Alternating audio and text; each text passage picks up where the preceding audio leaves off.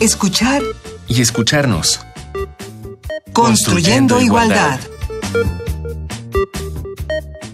Seguimos construyendo igualdad, esto es escuchar y escucharnos. Bienvenidas y bienvenidos, qué bueno que nos sintonizan. Nuestro programa de hoy es acerca del acoso y el hostigamiento. Están con nosotros la doctora Lucía Núñez, ella es doctora en Ciencias Sociales por la Universidad Autónoma Metropolitana, Unidad Xochimilco, en la línea de investigación Mujer y Relaciones de Género. Es también maestra en Criminología y licenciada en Derecho. Realizó su estancia postdoctoral con apoyo de la beca CONACIT en el Instituto de Investigaciones Jurídicas de la UNAM. Es docente de la materia de victimología en la licenciatura de Ciencias Forenses de la Facultad de Medicina en la UNAM y actualmente forma parte del cuerpo académico del CIEG. Bienvenida, Lucía. Muchas gracias. Está también con nosotros María del Socorro Damián Escobar, licenciada en Derecho por la Universidad Veracruzana, especialista en Derecho Civil por la Unidad de Estudios de Posgrado de la Facultad de Derecho de la Universidad Nacional Autónoma de México y candidata al grado de maestra por la misma Casa de Estudios. Ella es feminista y activista social por la defensa y promoción de los derechos humanos de las mujeres. Actualmente dirige la Oficina de Asesoría y Consulta para casos de acoso y violencia de género en la Facultad de Filosofía y Letras. Sus principales líneas de investigación y preocupación son la violencia de género contra las mujeres, desapariciones y feminicidio de niñas y mujeres en México. María del Socorro. Gracias, Amalia. Gracias a ti por acompañarnos. Hemos escuchado últimamente, sobre todo en los medios, los términos acoso y hostigamiento, que es algo que ha existido siempre, ¿no? Pero se les nombra de esta manera. Y me parece que tenemos muchas dudas al respecto. Vamos a escuchar algo que nos preparó la producción del programa. Vamos a escuchar un Vox Populi ¿Qué se sabe de acoso y hostigamiento? Supongo que acoso es más como, pues sí, por ejemplo, miradas obscenas o lascivas o estos tipos de tocamiento en el metro, en el transporte. Y hostigamiento es como una conducta más constante, ¿no? ¿Has sufrido alguna de estas? Eh, sí, acoso, y hostigamiento también. Y de pronto también es complicado porque no tenemos como esta conciencia de que es hostigamiento, ¿no? Y que no es una conducta que esté bien y seguimos permitiéndolo. Mm, hostigamiento ya es más directo, ¿no? Porque el acoso es como a distancia. La verdad es que no sé cuál es la diferencia entre hostigamiento y acoso y pues bueno, como que yo los consideraba sinónimos y en el entendido de que los considero sinónimos, sí, sí he sufrido eh, acoso en tres ocasiones diferentes. La primera fue en un taxi y la segunda vez fue en un ministerio público. Yo fui a realizar un trámite y fue por parte de los funcionarios que se encuentran en el ministerio público. Y la tercera fue con un médico del IMSS con contra el cual sí ejercí una denuncia a nivel institucional, la cual gané porque me informé y busqué ayuda, abogado y todo eso. Y han sido las tres que más tengo como presentes porque sí fueron bastante hirientes y bueno, regularmente en mi día a día, pues sí, en el transporte, en la calle. Mm, sí, acoso es cuando alguien te está molestando para tener relaciones sexuales y hostigamiento es cuando lo está haciendo igual como para, no sé, otro, otro asunto. No ¿Has sufrido alguno de estas agresiones? No. Las preguntas para este Vox Populi fueron, ¿sabes la diferencia entre hostigamiento y acoso? ¿Y te has sentido hostigado o acosado? Y ya escuchamos, se habla de si son espaciadas estas provocaciones, si son a distancia, si pasa una vez o más veces, si son sinónimos. Entonces, bueno, para eso necesitamos creo que comenzar por las definiciones de, de ambas. ¿Qué es acoso? Y qué es hostigamiento. Entiendo porque hay una confusión, ¿no? Incluso me parece a mí que a nivel jurídico no están tan claras las diferencias. Vamos a ver que a nivel jurídico en el Código Penal Federal tenemos la figura de hostigamiento y el hostigamiento tiene que ver sí con una conducta reiterada, ¿no? Y en el Código de la Ciudad de México se habla de acoso y es en este tipo penal se engloban tanto hostigamiento y acoso, es decir, se entiende el acoso como si fuera un hostigamiento. Puede ser en la calle y puede ser también en lo laboral. Creo que por eso también viene ahí, digamos, una cierta confusión. Afortunadamente, cuando se empezaron a dar estas confusiones, la Ley General de Acceso de las Mujeres a una Vida Libre de Violencia hizo, digamos, una definición separando de manera conceptual en qué consiste un acoso y un hostigamiento. En el hostigamiento hay una jerarquía, de, una subordinación, una jerarquía, es decir, entre un patrón y un trabajador en las relaciones domésticas también. El acoso, a, a diferencia del hostigamiento, pueden ser en relaciones horizontales, ¿no? No tiene que ser tu jefe, puede ser un compañero en la empresa o una persona en la calle. Entonces, teóricamente y jurídicamente solamente en el ámbito de la Ciudad de México tenemos esta confusión, es decir, acoso y hostigamiento están en un mismo tipo penal. Y conceptualmente tenemos que entender que el hostigamiento hay una jerarquía y hay una relación de poder. Aunque en ambas haya relaciones de poder, la jerarquía solamente se encuentra en el hostigamiento. Cuando tienes una situación de sujeción, ya sea laboral o generalmente laboral, ¿no? Cuando, cuando tú dependes o tu trabajo depende de un superior y tú estás en lo inferior. Eso sería la diferencia. Mencionaste algo del ámbito doméstico. Sí, sí, cuando es una trabajadora doméstica, por ejemplo, que muchas veces no se considera trabajo.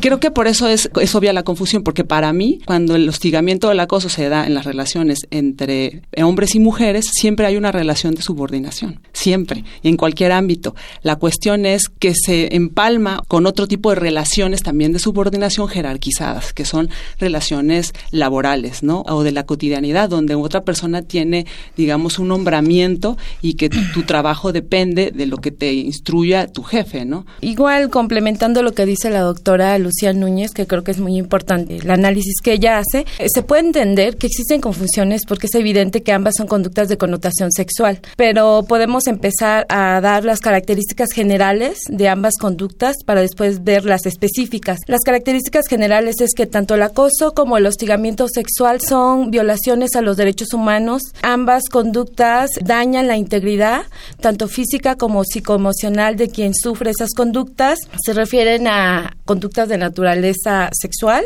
no deseadas por parte de quien las, las recibe y también se enmarcan en relaciones de poder, ambas, ¿no? Tanto el acoso como el, el hostigamiento sexual. ¿Cuál es la, como ya bien lo señaló la doctora Lucía, este, la característica específica que va a distinguir entre un acoso y un hostigamiento sexual? Pues bueno, el hostigamiento sexual se da básicamente entre relaciones jerárquicas de domésticas, laborales, docentes o análogas. Y se van a marcar justo en una relación de subordinación real. Puede darse el caso, por ejemplo, entre un profesor y una alumna, ¿no? entre un superior jerárquico y una trabajadora, y el acoso sexual se da básicamente en relaciones de igualdad, como bien ya también lo señaló la doctora, y... Con conocidos y desconocidos. Con conocidos ¿verdad? y desconocidos. El acoso y el hostigamiento lo sufren hombres y mujeres. Sí, por supuesto. Sí, ahora sí, pero las mujeres somos quienes sufrimos más ese tipo de conductas. Así es, digamos, también puede haber acoso no sexual, pero y hostigamiento que no tiene, digamos, una finalidad sexual, pero que no deja de ser un acoso, o sea, conductas reiteradas que te hacen sentir mal, que no necesariamente son sexuales, sino depresión, o yo lo relaciono mucho con lo que entendemos como bullying ahora. El acoso también tiene, digamos, un parecido, una semejanza al bullying, y lo que diferencia el acoso sexual es que todo tiene que ver con lo lascivo, como bien lo dice el Código Penal, con cuestiones sexuales que involucran al cuerpo. ¿no? Exacto, que involucran al cuerpo y de ahí que las mujeres somos quienes suframos más este tipo de conductas, porque, digamos, por una cuestión de género, a las mujeres se nos ha considerado sexo, más allá de, lo, de nuestro intelecto, ¿no? Y en las relaciones laborales, cuando tenemos un cargo generalmente, y es Vox Populi, que se piensa que se llega a ese nivel, o porque hemos tenido, digamos, relaciones sexuales con los jefes, que además es algo que se dice, porque se nos desvalora como mujeres en la parte intelectual. Así es también. Y los hombres también creo que por una cuestión de género, sí, obviamente las mujeres somos las que somos mayoritariamente acosadas, hostigadas. Los hombres también. Tengo aquí este, en mis manos, por cierto, el informe de la Oficina de la Abogada General que se, que se presentó a un año de la implementación del protocolo para atender los casos de violencia de género al interior de la universidad. Y pues los datos que nos arrojan son importantes porque dice que el 96.6% de quienes presentaron una queja por estas conductas fueron mujeres y el 96 6.6% 96% son hombres. Ahora, no significa que los hombres no sean acosados, también por cuestiones o mandatos de género, los hombres se inhiben a denunciar, ¿no? He tenido, bueno, yo en la oficina donde estoy, a dos chicos en todo lo, el tiempo que he estado ahí, dos jóvenes que se acercan y me dicen que quieren denunciar abuso sexual, sin embargo, la misma comunidad los empieza a presionar porque ellos como hombres no tendrían por qué estar denunciando esas conductas, ¿no? Tiene que ver también mucho las cuestiones de género. Tenemos hoy una recomendación musical y vamos a regresar a Rebeca Lane. Ya hemos tenido a Rebeca Lane en este espacio. Ella es activista, rapera, poeta, actriz y socióloga anarquista feminista, nacida en Guatemala, así se, se, describe ella. Y la canción de hoy es Ni encerradas ni con miedos, muy acorde al tema de acoso y hostigamiento. Afuera ahora es un campo de batalla y mi cuerpo se ha convertido en trinchera. Salgo a la calle y me atacan con piropos y no te conozco y no quiero ese acoso. Y a veces en casa tampoco estoy segura. Mi pareja piensa que más que mía soy suya. Donde hay amor no debe haber dolor. Por eso sus insultos yo los tiro a la basura. Y no voy a convertir mi casa en una cárcel. Me voy a vestir como a mí me place. Cuando digo no, es no, entiendes fácil. Tendré sexo solo cuando me dé placer. Seguridad, no más violencia en las casas. Seguridad, no más acoso en las plazas. Seguridad, no más armas en las calles. Seguridad, comunidad, no militares. Ah. Ah, ah. Ni encerrada ni con miedo. Ah. Quiero vivir, no sobrevivir, salir a la calle y sentir que no tengo que defenderme. Que tus palabras no pueden ofenderme y que tus armas no pueden atacarme. Quiero construir un país que me permita reír, soñar, cantar, bailar, vivir ni encerrada ni con miedo. Seguridad, nuestro derecho. Mi cuerpo es como la tierra. Tenemos piel morena, tenemos sangre fresca. Quieren colonizar nuestra fertilidad, nos quieren extraer metales. Nos... Rebeca Lane nos dice, afuera ahora es un campo de batalla y mi cuerpo se ha convertido en trinchera. Salgo a la calle y me atacan con piropos. Cuando digo no, es no. ¿Entiendes? Es fácil. Y debería ser fácil, pero pero no lo es en la vida diaria para algunos hombres y para muchísimas mujeres, como vemos los números, ¿no? Nos dicen esto. ¿Cuáles son las manifestaciones comunes del acoso y del hostigamiento? ¿Hay, hay niveles de esto? Sí, yo identificaría como tres niveles principalmente, ¿no? Que es el leve, que tiene que ver con manifestaciones verbales, no verbales, sin contacto físico, que puede ser desde que tú tengas en el área de trabajo, ¿no? Expuestos afiches o carteles donde se haya una denigración al cuerpo de la mujer con mensajes sexuales denigrantes y todo eso crea un ambiente, digamos, hostil, un ambiente de opresión para las mujeres. Exposiciones de carteles, miradas a lo que se llaman miradas lascivas, ¿no? O miradas que nos hacen sentir mal, que nos hacen sentir que ya no es una mirada normal y que nos intimidan. Burlas y bromas que parecían muy normales con connotaciones ofensivas sexuales y eso sería el nivel leve. El medio puede ser verbal, no verbal y sin contacto físico también. Pero ya surge, digamos, una escalada, porque ya hay ahí una dirección hacia una persona en concreto, es decir, insistencia en aceptar invitaciones. Constantemente, una vez dices no, dos veces te invitan, eso puede ser. Promesas, ¿no?, de que va a haber un trato preferente ya en el ámbito docente o en el ámbito laboral. También pueden ser llamadas, ¿no?, o mensajes de WhatsApp o mensajes que son constantes a pesar de que tú eres cortante y obviamente dices que no quieres seguir con la conversación y la otra persona sigue y bueno, también puede ser maltrato, todo en un ambiente, digamos, de, de hostilidad. Entonces yo lo, yo lo relaciono mucho con el ambiente hostil, que también hay este acoso de, de ambiente hostil. Y el alto, que puede ser verbal, no verbal, pero que hay contacto físico. Ahí ya hay una escalada, hay un contacto físico que puede llegar hasta el intento de violación, es decir, presiones para tener relaciones sexuales y contacto físico no deseado, como abrazos o toqueteos que parece que son insignificantes o sin intención, pero que van dirigidos a ciertas partes del cuerpo o de una manera en la que te hacen sentir humillada. Pues igual las manifestaciones que se dan de acoso y hostigamiento, pues se representan en varias conductas, ¿no? Igual y no hago también esa línea tajante en que si es leve o no es leve, ¿no? No, es que no. Sí, tienes razón. este, todas las formas de violencia son graves, ¿no? Así también nos lo dice la Comisión Belén do Pará, ¿no? Que todas las formas de violencia, quizá algunas van a ir en escalada, pero por ejemplo el acoso sexual no necesariamente se requiere de, varios eventos, ¿no? Que sean repetitivos. Que esto podría ser, por ejemplo, en la calle, ¿no? Ah, porque hablaba Lucía como del ámbito de trabajo o escolar o algo. Sí, basta con un solo evento. Un solo encuentro. Un encuentro. Ahora, ¿cuál es la línea? ¿Cuál es la línea? Porque uh. Podemos pensar que porque me dijo guapa y, y, obviamente si daña mi dignidad o mi integridad y a mí me lastima, sí es acoso, ¿no? Creo que es importante también marcar desde qué momento, eh, y esa es la duda, ¿no? Es la pregunta de varias chicas cuando llegan y me dicen, solo se me quedó viendo. Intentan quizás minimizar la situación, pero ellas están ahí ya por algo, porque les está causando daño. Hay un límite, ya una transgresión a tu integridad y obviamente ahí ya podemos decir que se trata de un acoso y que obviamente se tiene que iniciar un procedimiento de queja ¿no? Para investigar y sancionar. Pero ¿qué pasa con los acosos que sean fuera de este plantel donde yo no podría ya perseguir? Pues también tenemos eh, que es un delito, ¿no? Que también se puede perseguir como un delito, se puede sancionar. Sin embargo, yo creo que también, y aquí ya me estoy saliendo a otro tema, que hay que trabajar mucho también en prevención, ¿no? Que es algo que no estamos señalando, puntualizando más. Sí, totalmente de acuerdo. Digamos, esa división que yo hacía es meramente pragmática, ¿no? Efectivamente, la línea es muy delgada entre un nivel o para mí es un continuum de violencia, ¿no? Pero bueno, con objetivo de poder tener más o menos de manera práctica una idea general es que se hacen estas diferenciaciones. Este continuum que además tiene estas líneas muy difusas que van de desde una leve, como yo llamaba, a una alta, un nivel digamos, de exposición alto, tiene que ver también con un proceso subjetivo, que ese es el problema que hemos tenido ahora. Un proceso subjetivo, ¿a qué me refiero con eso?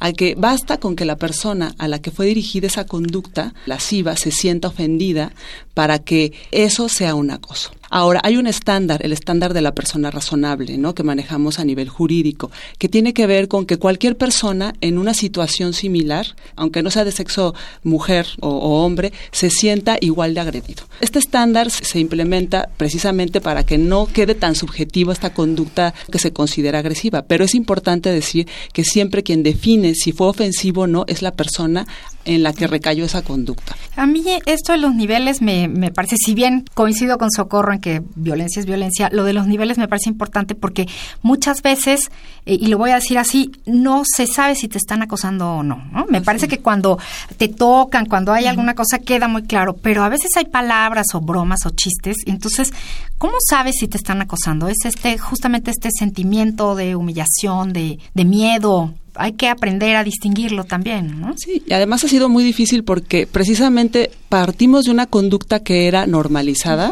por eso es tan difícil. Hay que exageración, ¿no? Sí. Que te hay que exagerar. Claro, porque pues. antes estabas en una reunión y cualquiera decía un chiste sexual o connotaciones sexuales. en el que reírse. sí, a todas, incluso uno si no se reía era como, ¿no? Ahora cuando alguien se molesta, una mujer se molesta en esos chistes, ay, es una amargada, ¿no? Sí, qué exagerada. qué exagerada. Entonces es difícil porque estamos en un proceso de anormalización de conductas que antes ni eran delitos, que no eran ofensivas, porque estábamos acostumbradas en un ambiente, digamos, en el que a las mujeres se nos eh, ubicaba en una posición de subordinación simbólicamente como objetos sexuales y que eso era normal. Y ahora precisamente es cambiar eso. Por eso este estándar de la persona razonable me parece muy importante porque no solamente, o sea, es lo que tú sientes, pero también tratar de contrastar con cualquier otra persona de cualquier sexo en una situación similar se puede llegar a sentir igual. Tenemos un una recomendación. El día de hoy, bueno, siguiendo un poco que espero retomemos después, el acoso en la calle, que es un común de la vida diaria, el transporte, etcétera. Tenemos una recomendación básica para el acoso en la calle. Vamos a escuchar a Pablo Navarrete, él es coordinador de asuntos jurídicos de Mujeres.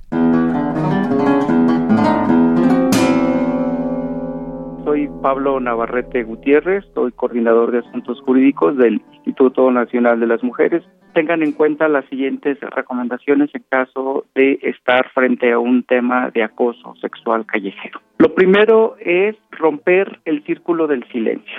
El silencio y el espacio donde se cobija el acosador es el primer entorno que hay que romper, de tal suerte que si se trata, por ejemplo, de un acto de acoso en la calle o en el transporte público, hay que alzar la voz para denunciar que se está siendo víctima de un acto de acoso. En ocasiones lo que hemos tenido de testimonios de mujeres víctimas de este tipo de prácticas es que sienten una profunda vergüenza y lo que les queremos decir es que se avergüencen más bien los acosadores y esto hay que hacerlo a partir de romper con el ciclo del silencio que protege a los acosadores en el espacio. Segundo, si hay alguna persona cercana, comunicarla, hacer una expresión en voz alta de, oye, ¿qué te pasa? Oye, me estás acosando, de tal suerte que ese silencio acompañado de este segundo acto, que es una denuncia, pueda ser un elemento de contención de parte del acosador.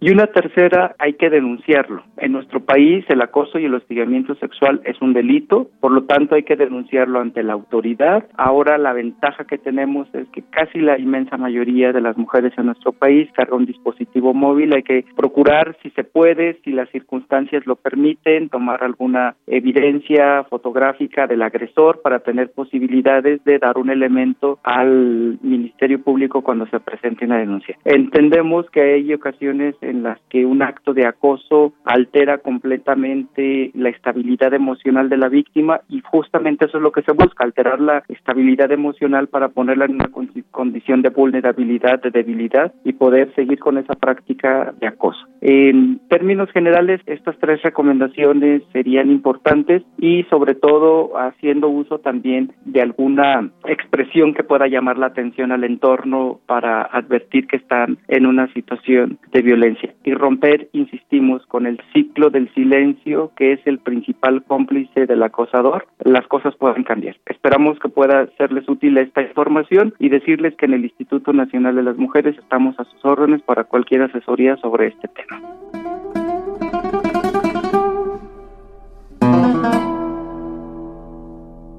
Acabamos de escuchar a Pablo Navarrete, coordinador de asuntos jurídicos del INMujeres. El INMujeres tiene una línea de atención a la ciudadanía. Eh, les voy a dar el teléfono 5322-4200, extensión 3311. Es un módulo de atención 5322-4200, extensión 3311, donde pueden ustedes recibir asesoría, contención psicológica, un poco de asesoría legal y saber qué, qué hacer. Eh, también hay un correo, contacto arroba inmujeres.gov.mx. Y pues bueno, el acoso y el, y el hostigamiento es un delito.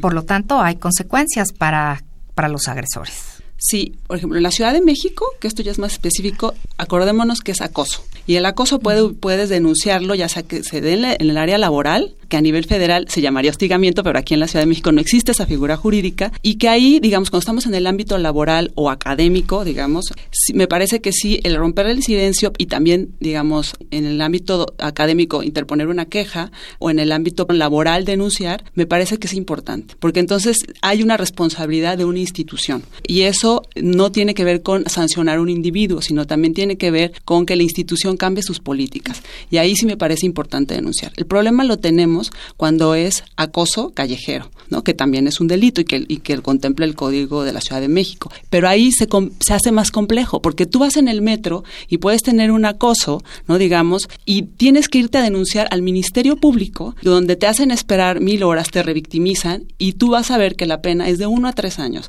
y puedes seguir el procedimiento en libertad porque no es un delito grave. Afortunadamente, porque si no tendríamos a todos los hombres en la cárcel. Digo afortunadamente porque estamos luchando contra una cultura de acoso y hostigamiento, una cultura masculina que todos los días nos revictimiza. Yo creo que no hay una mujer que en la calle no nos hayan acosado y eso, digamos, es porque estamos, repito, anormalizando algo que todos los hombres lo veían como normal, incluso lo veían como seducción o lo ven como una forma de acercarse. una mala forma, una mala forma, sin, sin ponerse a pensar lo que uno siente, porque ellos creen que nos gusta. Y me recuerda mucho una canción de que puse de, de Mon Lafrette, ¿no? Donde todos estos mensajes de género de que sí, te dime cosas, pégame, amárrame, hay una línea muy delgada. Entonces creo que está bien, ok, que esté en el Código Penal, pero sí, cuando pedimos que denuncien a las chavas o a las mujeres que estamos en la calle, también hay que pensar en todo el desgaste emocional que hay, ¿no? A veces no es recomendable tanto denunciar, sobre todo, digamos, en el lado callejero, creo que es importante la denuncia social, ¿no? Sí me parece importante ir a las redes de, redes de apoyo, también decir, bueno, ¿qué me estás haciendo? Reaccionar de alguna manera para que los demás vean que eso no es normal, porque si nos quedamos calladas, pues luego dicen es que le gustó. Entonces, creo que hay que identificar bien los ámbitos que tenemos para accionar, que haya una responsabilidad a quienes nos acosan, que hay distintos ámbitos, desde el penal, el laboral, digamos, el académico, ¿no? Y que tiene que ver con consecuencias administrativas, que ahí sí me parece importante porque puede haber una inhabilitación, puede haber consecuencias laborales donde hay rescisión del trabajo, del contrato de trabajo y también algo muy importante que se nos ha olvidado mucho y lo veo desde el ámbito institucional y me parece el más efectivo, que es cuando en una institución no hacen nada, a pesar de que hay los mecanismos y no acudimos a las comisiones de derechos humanos para que haya recomendaciones. Yo sé, digamos, no son tan fuertes y tampoco llevan a castigos en lo individual. Pero, es una presión. Pero es una presión para que la institución cambie esa forma, digamos, patriarcal y esa forma de encubrimiento al acoso. Socorro. Sí, yo coincido totalmente con Lucía, porque la denuncia social es súper importante, ¿no? Yo creo que ya estamos, ya avanzamos, ya el, hecho de que se haya visibilizado y no se normalicen tanto el acoso como el hostigamiento social ya es una gran ventaja. Aquí importan también las consecuencias para quienes denuncian, ¿no? Para las víctimas. Como bien lo señalaba Lucía, las tanto el acoso como el hostigamiento sexual, las dos conductas se pueden investigar y sancionar por tres vías: administrativa, laboral y penal.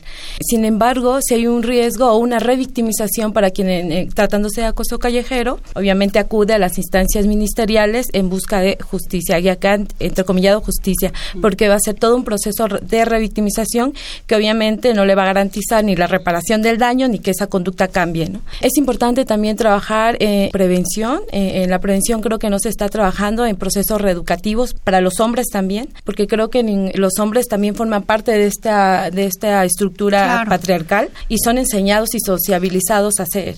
No es que los esté justificando, pero están socializados en violencia. ¿Cómo romper con eso? Y bueno, romper, porque a ver, voy a poner ejemplos. Por ejemplo, las chicas llegan y presentan una queja. Ahí sí es importante que ellas denuncien a su profesor, porque van a seguir conviviendo con él, ¿no? Porque se lo van a estar encontrando dentro de la universidad, va a ser su profesor el próximo semestre, y es importante iniciar procedimientos de quejas, porque vamos a poder suspender, rescindir o sancionar al académico. Pero también, ¿qué está pasando con ese académico? ¿Lo movemos del lugar o simplemente ya se le rescinde el contrato y va a ir a otra universidad a impartir clases? Creo que hay que hacer círculos reeducativos para los agresores, creo que eso también sería importante, y no solo trabajar en la parte punitiva, ¿no? Tratándose lo penal o sancionadora en términos administrativos, creo que eso sería muy importante. Y sobre todo seguir trabajando en la visibilización de la problemática no es normal que a las chicas el profesor en clase se las que se le quede viendo los senos no es normal que el profesor le exija ir de minifalda cada vez que va a exponer